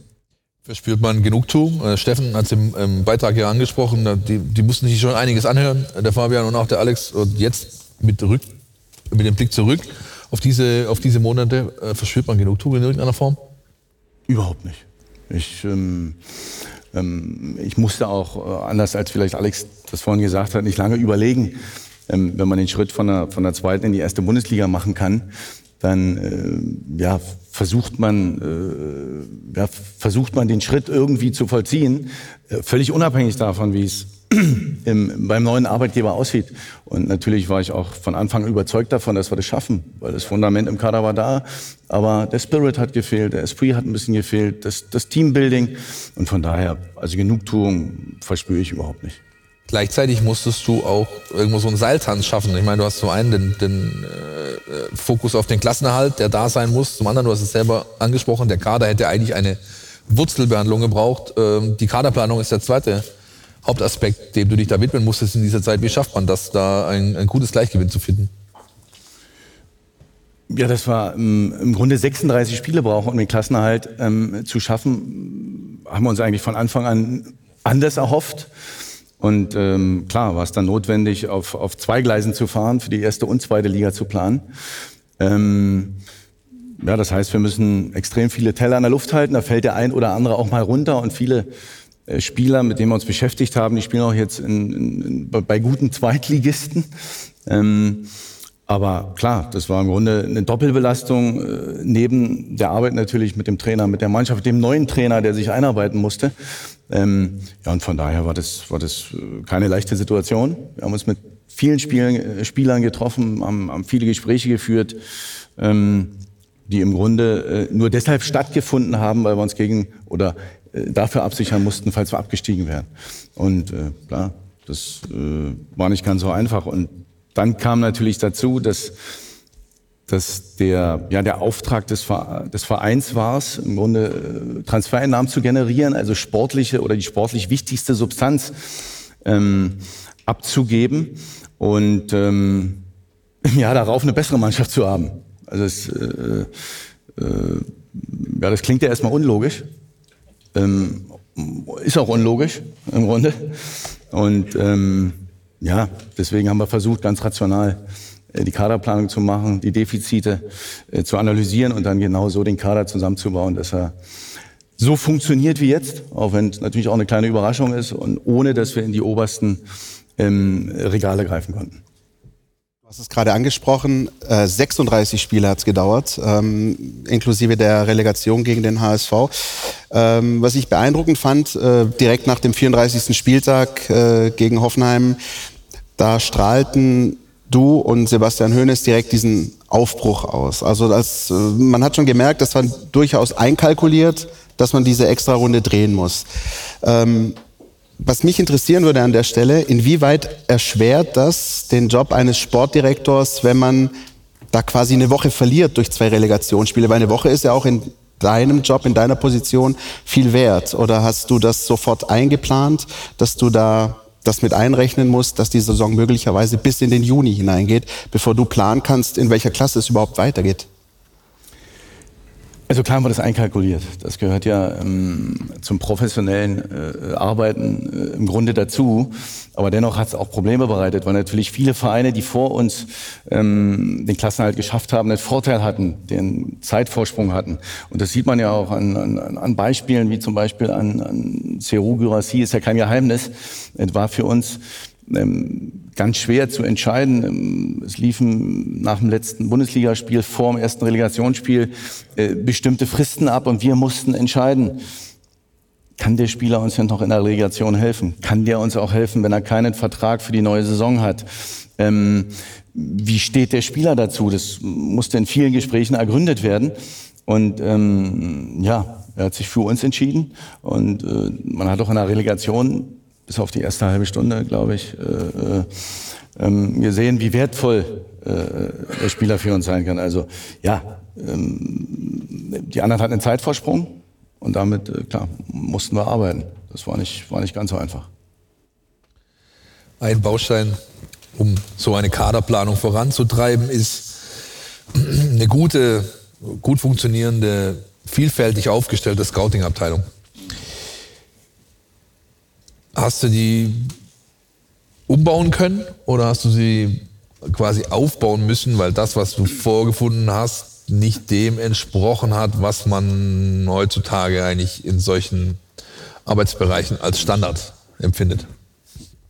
Also insbesondere in so einer schwierigen Situation, ähm, in einer schwierigen Situation, wo man eben nicht in, ins obere Regal greifen kann, auch ähm, ja ein bisschen Fantasie für Spieler entwickeln muss, auch mal äh, ja bestimmte Risiken äh, eingehen muss, ähm, darf man nicht allzu oft daneben liegen. Also die meisten Treffer, äh, die müssen sitzen. Das heißt, es geht es geht erstmal gar nicht darum, wer da ist, sondern welche Spezialisten wir noch dazu holen können, um äh, ja den schwierigen Weg zusammen zu bestreiten. Und äh, wir haben auch die Kaderplanung auf äh, den Vorstand ausgeweitet, ähm, haben äh, das Trainerteam mehr mit einbezogen, ohne dabei natürlich ein ja, bürokratisches Monstrum zu schaffen. Also die Wege sind weiterhin kurz geblieben und dennoch haben wir alle Beteiligten eingebunden und das Wichtigste ist, äh, vor einem Transfer Einigkeit zu erzielen. Machen wir das jetzt, trotz des Risikos, geben wir das Geld aus und das waren eigentlich die entscheidenden Punkte. Ohne groß umbauen zu müssen, wir haben lediglich ja, zwei, drei Spezialisten äh, dazugeholt. Ich habe vor ein paar Tagen ähm, einen Blick geworfen in die VfB-Doku, die äh, zu sehen ist. Und ähm, da gab es auch eine Sitzung mit der Scouting-Abteilung, mit dem Scouting-Bereich. Und ein Kollege hat da, finde ich, einen sehr interessanten Satz gesagt. Äh, der hat nämlich gemeint, die Situation, wie sie gerade ist, dieser Erfolg, diese Wucht, diese Heimkraft im, im Stadion, das macht's gerade das macht den VfB gerade interessant und schmackhaft für einige Spieler. Und diese Situation müssen wir ausnutzen. Siehst du das auch so? Ist das, äh, wie, wie, wie sehr ist man an das gebunden, was die Aktualität hergibt gerade? Also ich versuche das schon auch da rational zu bewerten, weil auf der einen Seite machen wir uns interessant für andere Spieler, äh, auf der anderen Seite weckt das auch Begehrlichkeiten. Nicht nur bei den eigenen Spielern, die aktuell bei einem Drittplatzierten der Bundesliga spielen und äh, ja möglicherweise gerade mit uns in Vertragsverhandlungen sind. Und ähm, das weckt auch Begehrlichkeiten bei Spielern, die möglicherweise von außen dazukommen. Und ähm, das kann ich schon mal sagen, es wird keine große äh, Budget- und, und Etatanpassung fürs nächste Jahr geben. Also auch damit äh, muss man arbeiten. Und ähm, ja, von daher, das hat Vor-, Vor und Nachteile. Ähm, möglicherweise wird es irgendwann wieder so sein, dass wir in die oberen Regale greifen können, aber auch ähm, ja, in der jetzigen äh, Kaderplanung fürs nächste Jahr müssen wir auch äh, flexibel bleiben und auch äh, ja, Fantasie entwickeln. Ähm, wenn wir vielleicht nochmal blicken auf den jetzigen Sommer, äh, dann, bevor wir dann nachher im anderen Teil ein bisschen nach vorne schauen in die Zukunft. Ähm, wie lief das denn ab? Nimm uns nochmal mit auf die Reise, auf die Sommertransferperiode, als dann Wataru Endo plötzlich weg war, als dann Dinos Mavropanos plötzlich weg war, als Borna Sosa am letzten Tag auch noch weg war. Wie kommt man dann auf so Spieler wie Angelo Stiller, und Co. Das heißt, ist das auch diese Fantasie, die man da walten lassen muss in solchen schweren Situationen? Also jeder Transfer hat ja auch seine eigene äh, Geschichte. Ähm, Angelo Stiller hat vorher mit Sebastian Hoeneß schon äh, bei Hoffenheim und Bayern München zusammengearbeitet und auch da haben wir viel diskutiert, viele Wochen, äh, sogar Monate. Also bei dem Spieler war es sogar speziell, weil wir schon auch ähm, auch innerhalb der Gespräche sind wir auch ab und zu mal unterschiedlicher Meinung. Also mein, ähm, mein Hauptaugenmerk lag darauf, dass wir Physis, Robustheit, Aggressivität dazu holen müssen. Ähm, was die Hönes war schon der Meinung, okay, wir müssen das spielerische Element nochmal verstärken. Im Grunde lief die Diskussion auch, auch gerade bei Angelo lange ins Leere, weil der Spieler viel zu teuer war. Und dann plötzlich sich doch äh, ein Fenster öffnete, in dem zumindest der, ja, der, der Preis, den man dafür bezahlen wollte oder auch konnte, ähm, ja, akzeptabel war. Deshalb sind wir nochmal in die Diskussion gegangen und ja, haben dann gemeinsam entschieden, okay, ähm, wir haben eine Karasor, wir haben einen Enzo Milo, der auch auf der Sechs spielen kann. Aber das Dreieck werden wir zumindest oder werden wir auf der spielerischen Seite nochmal verstärken und deswegen haben wir uns dafür entschieden.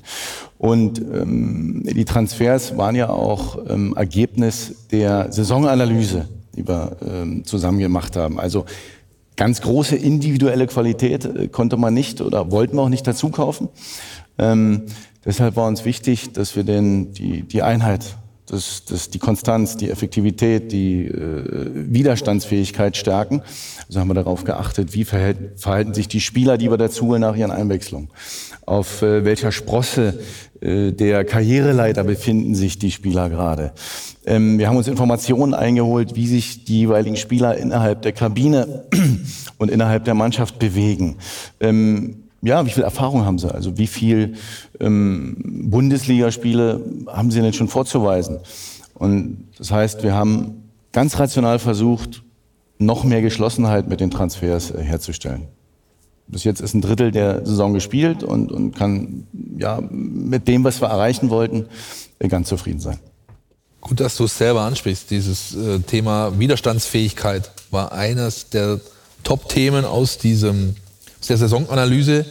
Wie kann es sein, dass eine Mannschaft, die genau da in der Saison zuvor noch eine ihrer größten, wenn nicht die größte Schwachstelle hat, das jetzt in wenigen Monaten als ihre, ich würde fast sagen, größte Stärke äh, äh, entwickelt hat oder um, umwandeln konnte? Wie, das kann ja nicht nur durch, durch äh, drei, vier personelle Maßnahmen, die man getroffen hat, äh, initiiert worden sein. Was ist da passiert? ich darauf eine ganz einfache Antwort hätte, dann hätten wir ganz schnell viele Nachahmer. Das ist schon ähm, ja, ein großes Puzzle aus vielen Teilen. Ähm, natürlich eine große Rolle spielt dabei der Trainer, der da, äh, der im April dann zu uns gestoßen ist. Äh, absoluter Glücksfall für uns. Und die Entwicklung ist ja jetzt nicht erst seit, äh, hat nicht erst seit Sommer angefangen, sondern schon auch seit April. Äh, das zeigt auch der Punkteschnitt. Aber ähm, die Spieler, die dazugekommen sind, die haben wir dann ja, ganz offensichtlich genauso eingeschätzt, wie wir sie auch jetzt erleben. Also auch ein Jamie Leveling hat noch Reserven, das sieht man in jedem Spiel. Und dennoch ähm, betreibt Jamie einen großen Laufaufwand, hat eine sehr hohe Intensität, hat immer eine Rückwärtsbewegung dabei und ordnet sich unter. Auch wenn er mal ähm, mit, einer, mit einem Startelf-Einsatz rechnet, ähm, und, und dann vielleicht für den Moment unzufrieden ist, kommt er rein und gibt trotzdem alles. Ähm, Maximilian Mittelstädt, da könnte einfach auch, also wir spekulieren da auch ein bisschen in den Gesprächen mit den Spielern. Maximilian Mittelstädt hat äh, nach 26 Jahren zum ersten Mal seine Heimatstadt verlassen und ähm, da hofft man dann auch noch mal auf, auf, auf, auf einen Entwicklungsschritt auf einen Anpassungsprozess. Ähm, und, und so haben wir jeden Spieler, jeden Einzelnen analysiert und wie gesagt, offensichtlich passt jetzt gerade ganz gut zusammen. Ist das vielleicht der Punkt, den man definieren könnte als das, was gutes Scouting ausmacht? Du hast gerade gesagt, wir haben äh, unsere Einschätzungen sind eingetroffen. Also ist gutes Scouting vielleicht nicht der Punkt, zu sagen, wir finden aus einem riesigen Pool an potenziellen Transferzielen diese eine Perle, sondern wir schaffen es, Fehlerquote zu minimieren. Das ist der Schlüssel für gutes Scouting. Also der Schlüssel für gutes Scouting sind erstmal ähm, gute Leute. Nicht jeder kann alles äh, auf sich vereinen. Ähm, wir haben Kollegen im Scouting mit einem ganz lebendigen Netzwerk. Wir haben äh, gute Mitarbeiter im Scouting, die eine absolut durchdringende Marktkenntnis haben. Wir haben äh, Kollegen, die eine hohe Kommunikationsfähigkeit haben, heißt, die dann Recherche betreiben, ähm, ihr Netzwerk dafür nutzen, wie benimmt sich denn unser potenzieller Neuzugang ähm, innerhalb der aktuellen Kabine. Und ähm, da versuchen wir schon, ähm, ja, die einzelnen Potenziale, die oder haben versucht, die einzelnen Potenziale innerhalb der Scouting-Abteilung dazu zu holen. Und dann, ja, bedarf es an Leuten, die eben die Dinge dann auch umsetzen.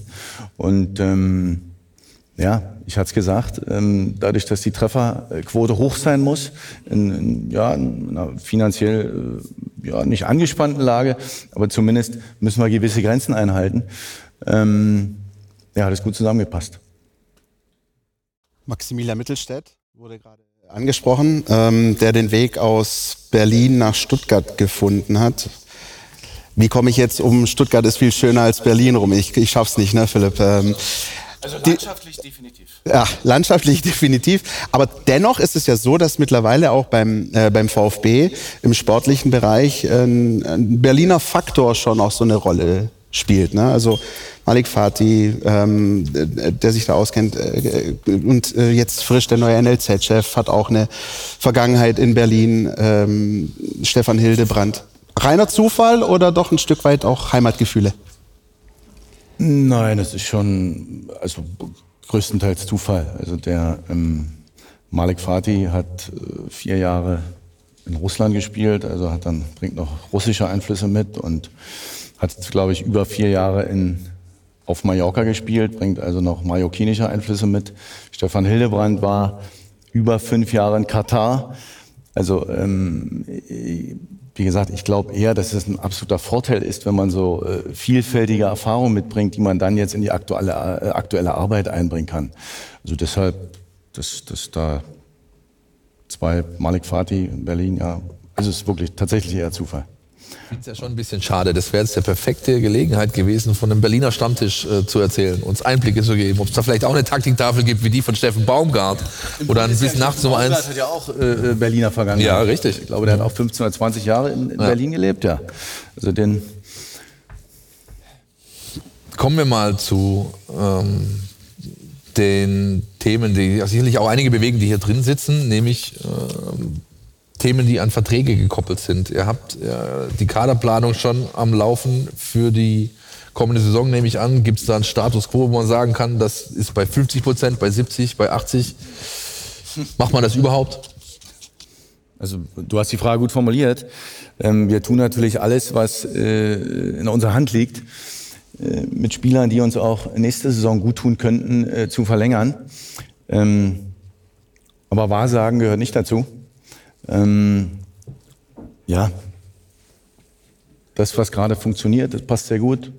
Ähm, Seru, Wally Anton, äh, Chris Führig, Enzo Milo.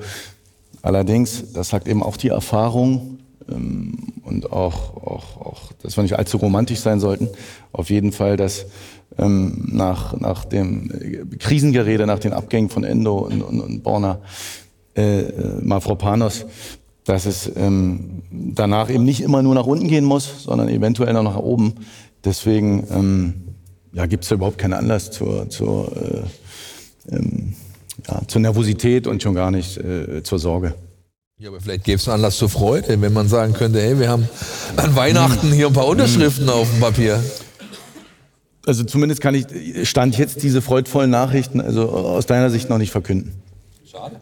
Das ist eigentlich der Moment, in dem Philipp Meisel mal sagt, stand jetzt Nico Kovac Voice. Richtig, genau, richtig, genau. Aber du hast gerade schon ähm, drei wichtige Namen genannt, auf die wir vielleicht eingehen können. Natürlich über Seru Girassi werden wir bestimmt auch noch sprechen. Aber Waldemar Anton, Enzo Meo, Chris Führig ähm, laufen 2025 aus, die Verträge.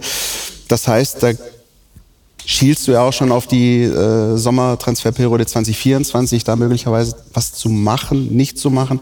Wie vorausschauend musst du da arbeiten, bei, gerade bei den drei Personalien? Also, dass die Verträge äh, 2025 auslaufen, wusste ich schon bei Dienstbeginn im Dezember.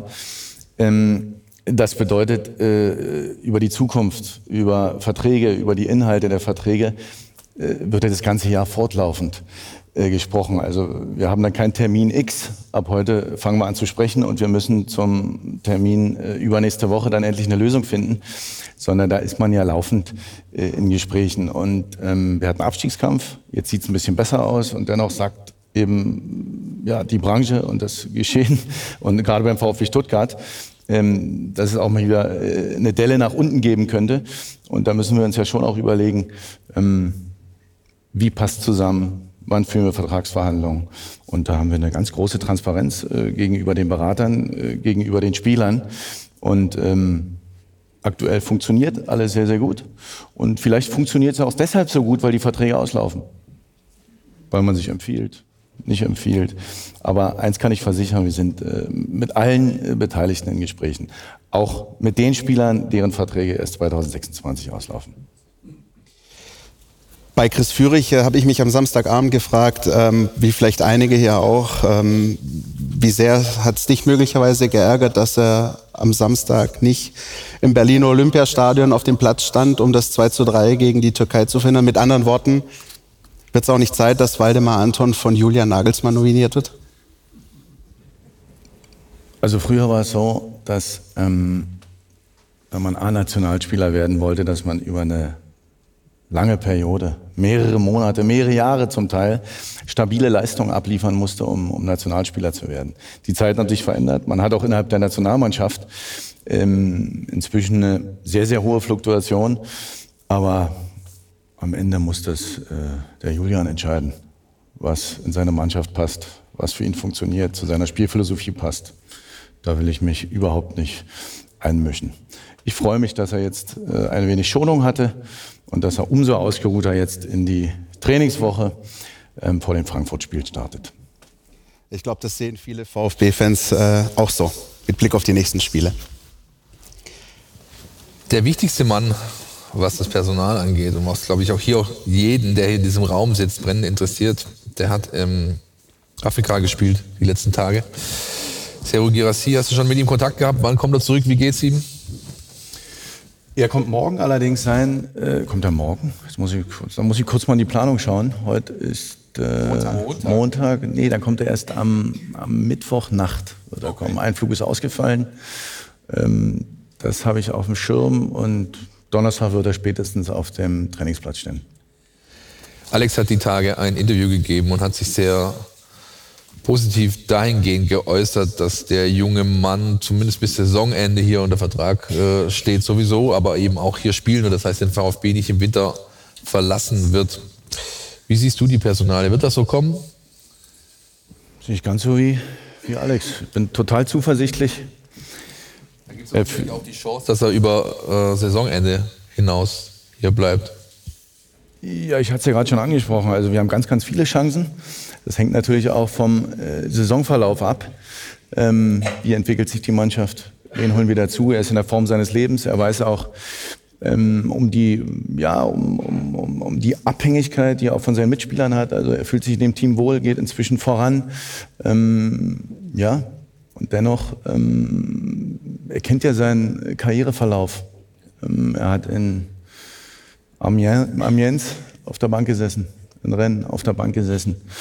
Ähm, er ist jetzt äh, 27 Jahre und ähm, die Restromantik in unserer Branche sollten wir uns bewahren. Ähm, und dennoch ist es so, ähm, dass ich jedem Spieler, auch unseren, zugestehe, das Maximum aus seiner Karriere herauszuholen. Das Maximum könnte auch äh, ja, die Verlängerung seines Vertrages äh, beim VfB Stuttgart sein, aber möglicherweise irgendwann auch mal woanders. Diese Restromantik, wie viel, wie groß ist die Rolle, die das heute noch spielt, wenn man liest ja permanent von unfassbaren Summen, mit der auf diesem Markt hantiert, äh, hantiert werden, die, die eigentlich gar nicht wirklich zu greifen sind mehr und dann kommt man mit der Argumentation, ja gut, der Junge hat hier seinen Mojo gefunden, er hat eine Truppe, die für ihn spielt, der fühlt sich hier wohl, seine Familie fühlt sich hier wohl, er ist hier die absolute Nummer eins. Wie hoch kann man das noch werten als, als, als Faktor, der dann nachher wirklich äh, Entscheidungen beeinflussen kann? Na, das ist äh, ganz individuell von jedem Einzelnen äh, anders abhängig. Wie wichtig ist für jeden Einzelnen äh, das Umfeld, um zu funktionieren? Äh, wie wichtig ist jedem Einzelnen Geld, um glücklich zu sein? Ähm, spielt es eine Rolle, so viel Geld zu verdienen, um die nächsten zehn Generationen abzusichern? Oder denke ich möglicherweise vielleicht dann auch nur an mich, um äh, fünf Jahre glücklich zu sein?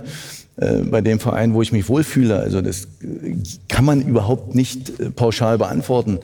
Also das, deshalb die Situation mit CRU äh, die stimmt mich total zuversichtlich, weil er eben auch ausstrahlt, dass er sich wohlfühlt, weil er eben auch ausstrahlt ähm, und, und das ehrlich mit uns meint, äh, dass er sich auch äh, die nächste Zeit beim VfB Stuttgart vorstellen kann.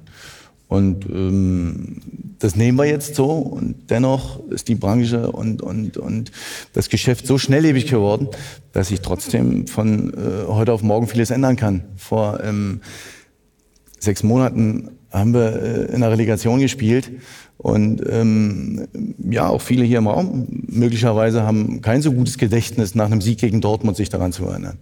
Deswegen muss ich äh, schon auch die, die Dinge realistisch einordnen und äh, auch professionell planen, das hatte ich vorhin schon gesagt. Und äh, ja, von der kleinen Möglichkeit ausgehen, dass wir irgendwann ohne Seru im Sturm auflaufen.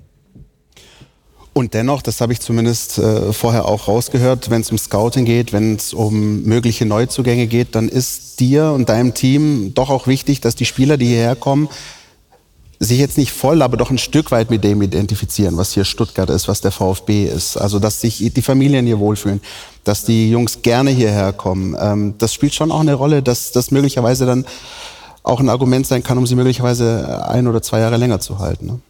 Ja, na klar, versuchen wir für unsere Spieler ein Umfeld zu gestalten, ähm, dass sie sich wohlfühlen. Und ähm, ich bin sehr, sehr sicher, dass, dass äh, wenn die Atmosphäre passt, der Spirit passt, das Umfeld passt, dass man dann auch ähm, bessere Leistungen bessere Leistung bringen kann und ähm, ja versuchen schon auch bei potenziellen Neuzugängen und bei möglichen Vertragsverlängerungen das auch immer in den Mittelpunkt äh, zu stellen. Aber wenn irgendwann die ja auch die finanziellen Unterschiede zu groß werden, dann leider rückt dann auch das Wohlfühlen bei einigen an die zweite Stelle. Obwohl Stuttgart schöner ist als Liverpool. Philipp. Die einen sagen so, die anderen sagen so. Aber natürlich ist es so, ja, richtig. Ähm, eine Thematik, die wir oder die ich gerne noch besprochen hätte, ähm, das ist heute auch schon mal gefallen, der Begriff strategische Kaderplanung. Ja, also wir reden jetzt natürlich von einer, von einer von einer äh, Wintertransferphase, die ansteht. Äh, es gibt im Sommer eine. Man blickt ja schon darüber hinaus. Aktuell habt ihr sehr, sehr viele Spieler verliehen, glaube ich, acht sind es an der, an der Zahl. Und da sind auch Spieler dabei, denen man noch gut und gerne den Status eines Talents geben kann. Alle diese Spieler sind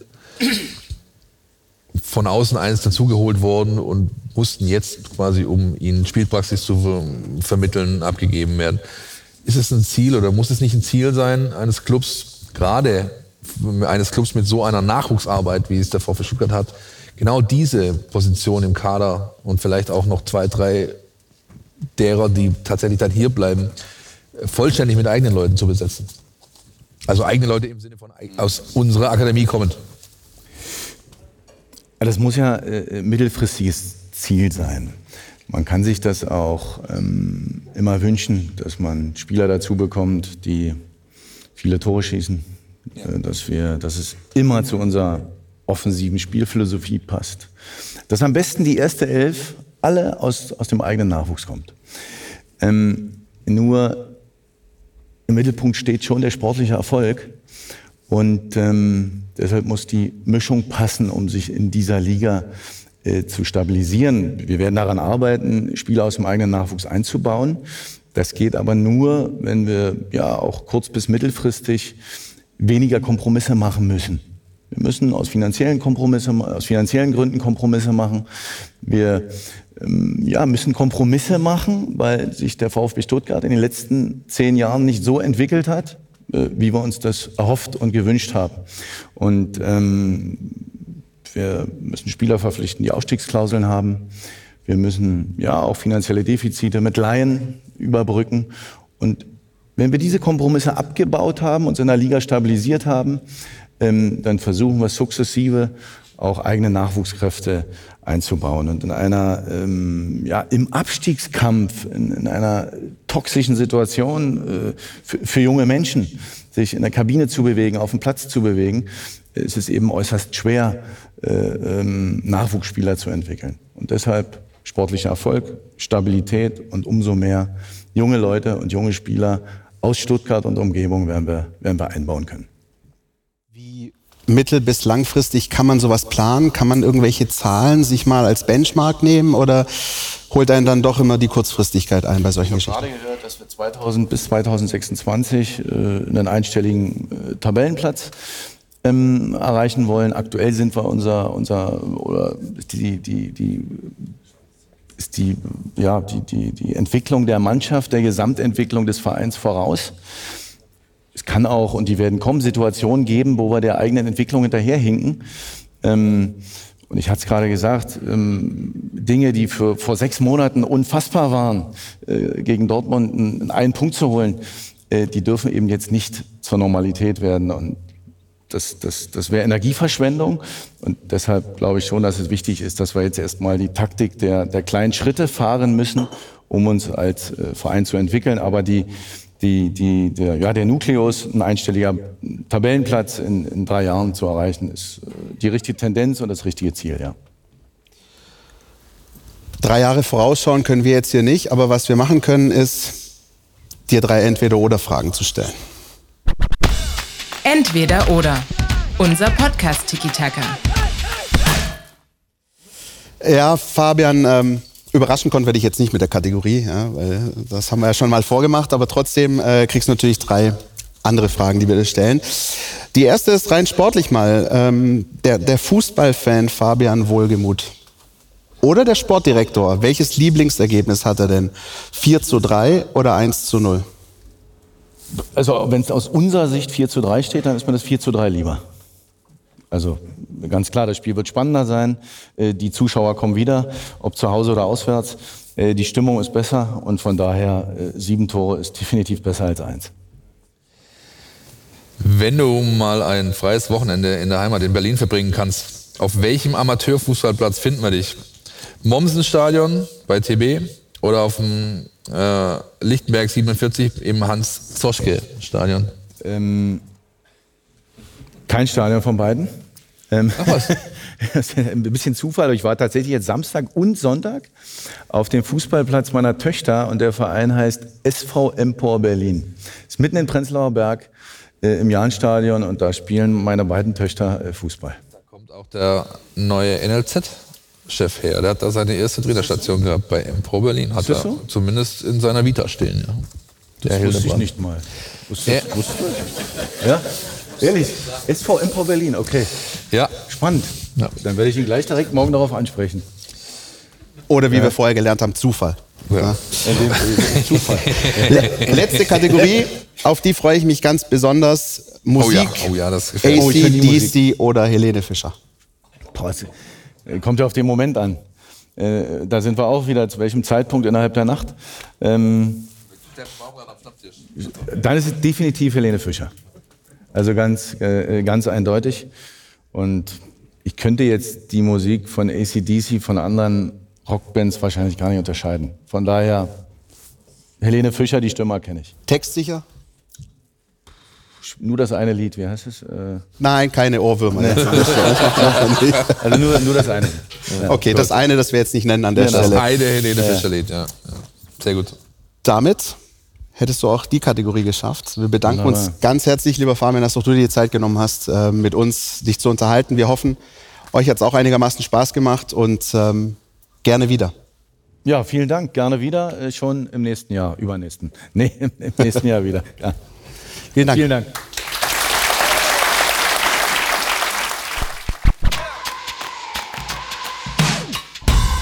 Podcast statt. Der Mein VfB Podcast von Stuttgarter Nachrichten und Stuttgarter Zeitung.